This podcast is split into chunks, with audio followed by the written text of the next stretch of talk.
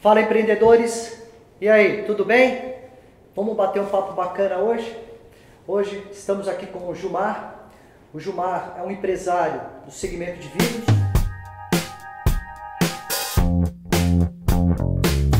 Jumar, obrigado aí. Bem, obrigado a você pela oportunidade. Quem é o Jumar?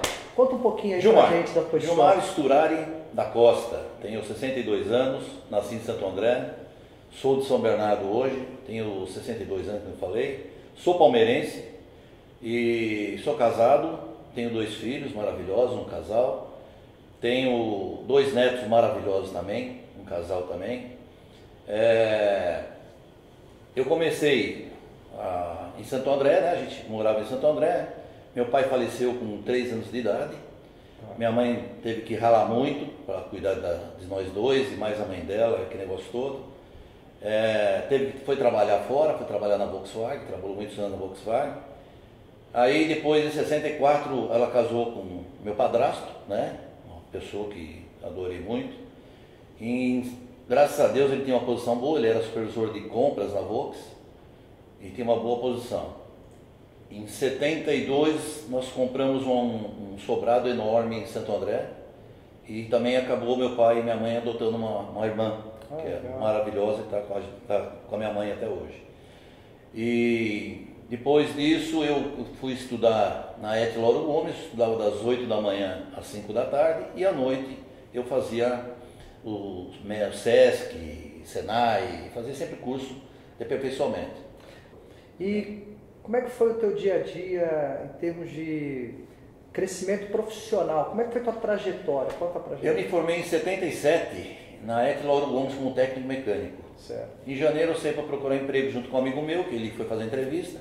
Estava na recepção, a mulher passou e falou, você também está procurando estágio? Eu falei, tô. Do quê? Ah, estágio de técnico mecânico. Não, tem uma vaga. Você não quer preencher uma ficha? Preenchi a ficha. Ela falou, você não podia fazer uma entrevista já com o gerente? Eu falei, posso. Fui lá fazer a entrevista e falou, você está contratado. Começa essa semana. Comecei numa sexta-feira 13 de 1978. Caramba. Primeiro emprego meu, em 78 eh, eu entrei na faculdade, em Mogi também, que você fez lá em Mogi, engenharia mecânica, e trabalhei nessa empresa durante dois anos. Aí ela disse que ia mudar para Sorocaba e gostaria que eu fosse. Eu estava namorando, estou sólido, né? Opa. E estava fazendo faculdade e falei, olha, eu não vou. Não, mas eu tenho uma proposta de supervisor para você, eu com 22 anos. 22 anos de idade. Aí eu falei, não, eu, eu não vou, eu vou ficar aqui mesmo. Meu gerente saiu e foi trabalhar na Continental 2001, de Fogões, e me levou. Falou, Gilmar, quero você lá. Aí eu trabalhei 11 meses, mas era muito complicado, porque tinha que ir de trem para Mogi, depois voltava para Moca, tinha que pegar o carro e ir até Santo André, chegava duas horas da manhã, tinha que acordar 5 horas, era muito complicado. Aí um dia eu peguei o jornal, olhei lá, tinha lá em São Bernardo um, um emprego de técnico mecânico. Eu falei, vou fazer a entrevista. Peguei e fui, dois dias depois eu estava empregado. Pedi, pedi para sair da empresa e fui trabalhar de técnico mecânico.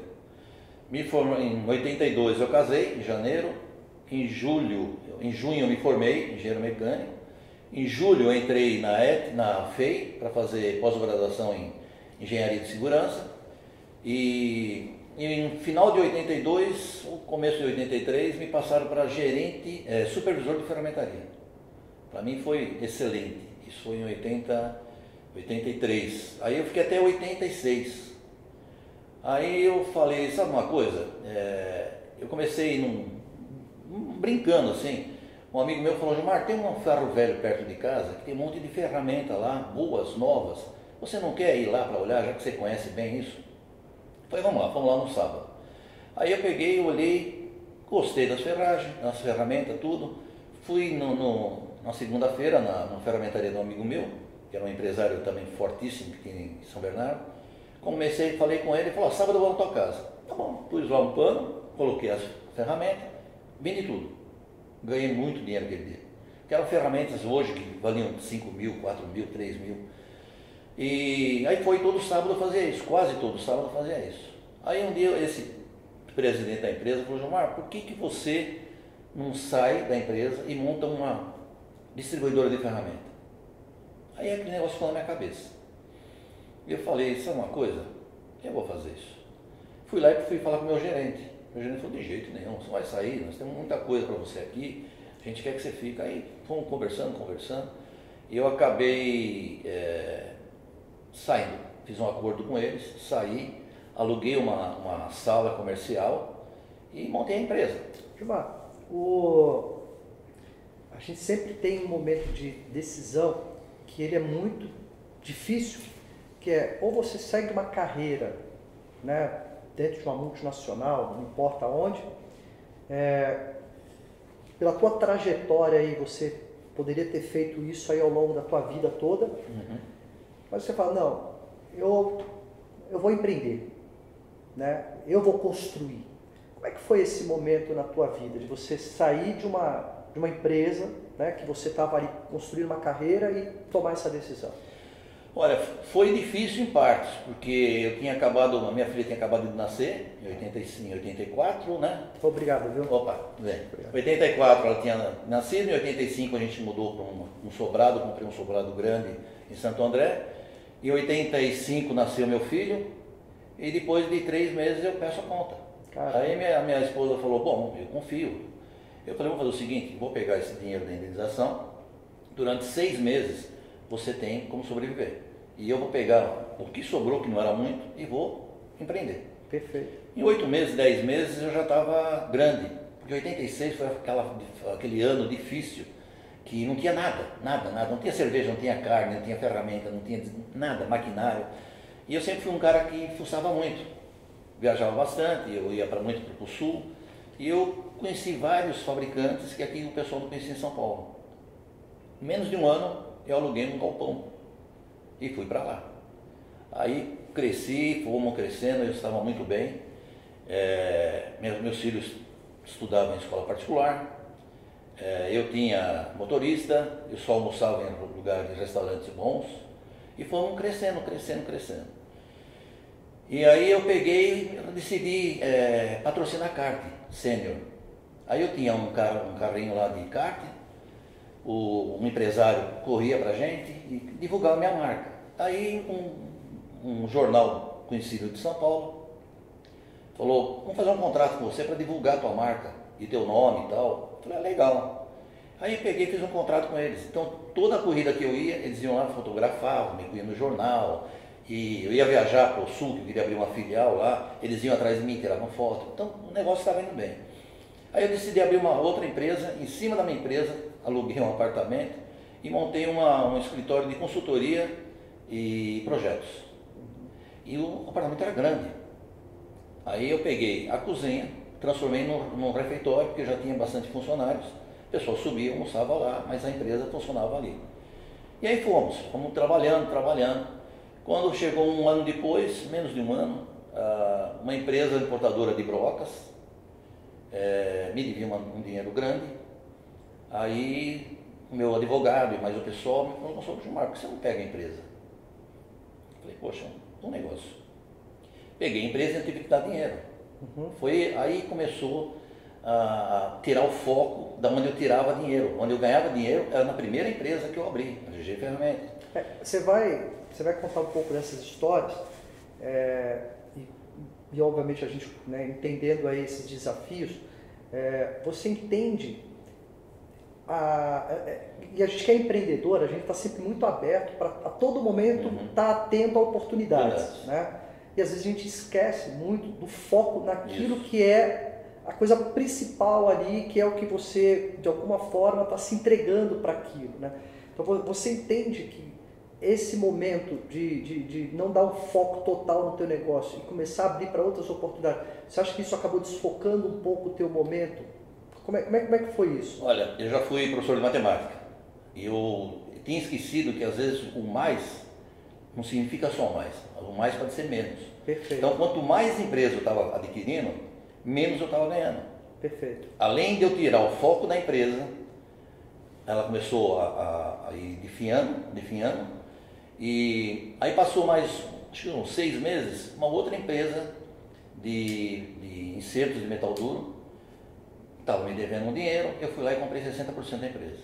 Uhum. Uma era em São Caetano, outra em São Paulo, outra no Rude, outra no céu. E aí foi indo. E eu comecei a ver que as coisas não estavam indo muito bem.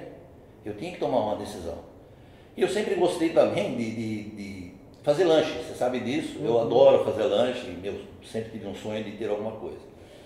Aí eu peguei e arrendei um barzinho noturno em frente à minha loja. Então eu saía às 6 horas, às 6 e meia da loja, atravessava a rua, abria o bar. Esse barzinho ficava até uma, duas, três, quatro horas da manhã, todo dia. E aí foi indo, foi indo, uns seis meses, oito meses, estava indo muito bem, era um movimento grande, era um, era um posto desativado, então ia muito motoqueiro lá e a gente punha música ao vivo. Até que um certo dia eu saindo de madrugada, acho que umas quatro horas da manhã, sofri um acidente muito feio. Entrei embaixo de um caminhão e tive um problema de fazer cirurgia plástica no rosto. Eu era mais bonitinho, mas infelizmente não foi tão boa a cirurgia. E fui num excelente hospital. Falei para você no fundo de quintal. É, né? Fui num dos melhores hospitais do ABC, gastei uma grana, fizeram uma cirurgia, eu tive que ficar afastado 30 dias. Aí eu tomei a decisão, falei, chega, eu podia ter perdido minha vida e eu acho que estou sendo muito ambicioso. Eu acho que a gente tem que querer crescer, mas a gente tem que crescer com o pé no chão e ter mais foco. Devolvi o barzinho, vendi uma empresa, devolvi uma empresa também. E aí falei, o que, que eu vou fazer agora?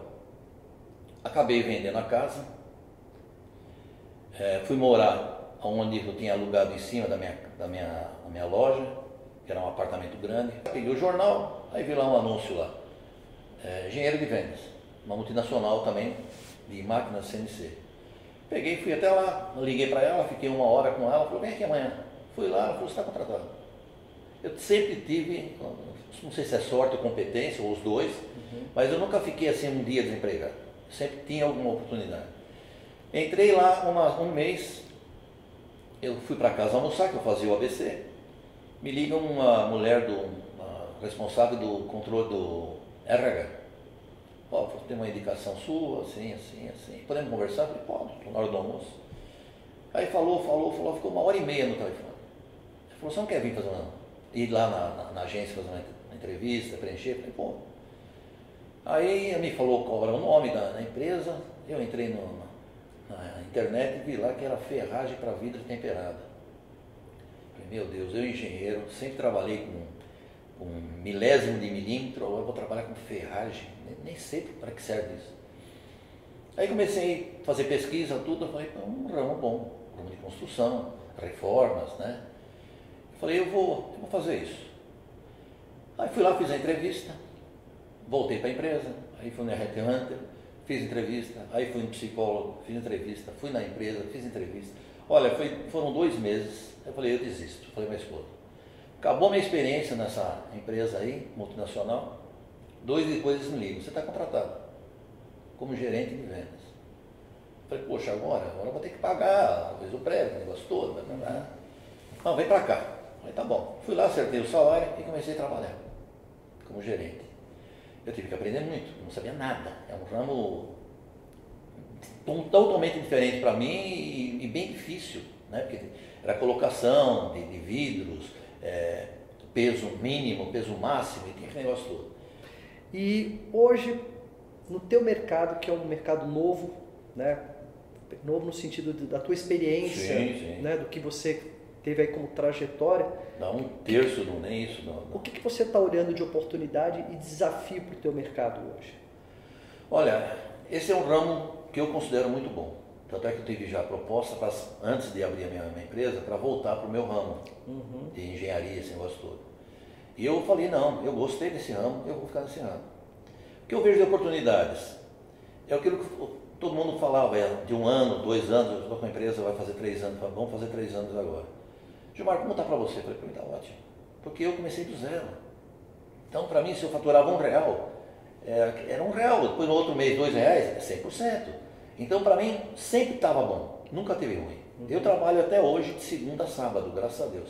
E de domingo eu ainda vou lá, minha esposa vai na igreja, e eu vou lá que eu gosto de, de ir lá, olhar e ver como estão as coisas. E, então, é um ramo muito bom, entendeu? Eu, eu, eu não mudaria hoje de novo. Então, o que, que eu tenho de desafio?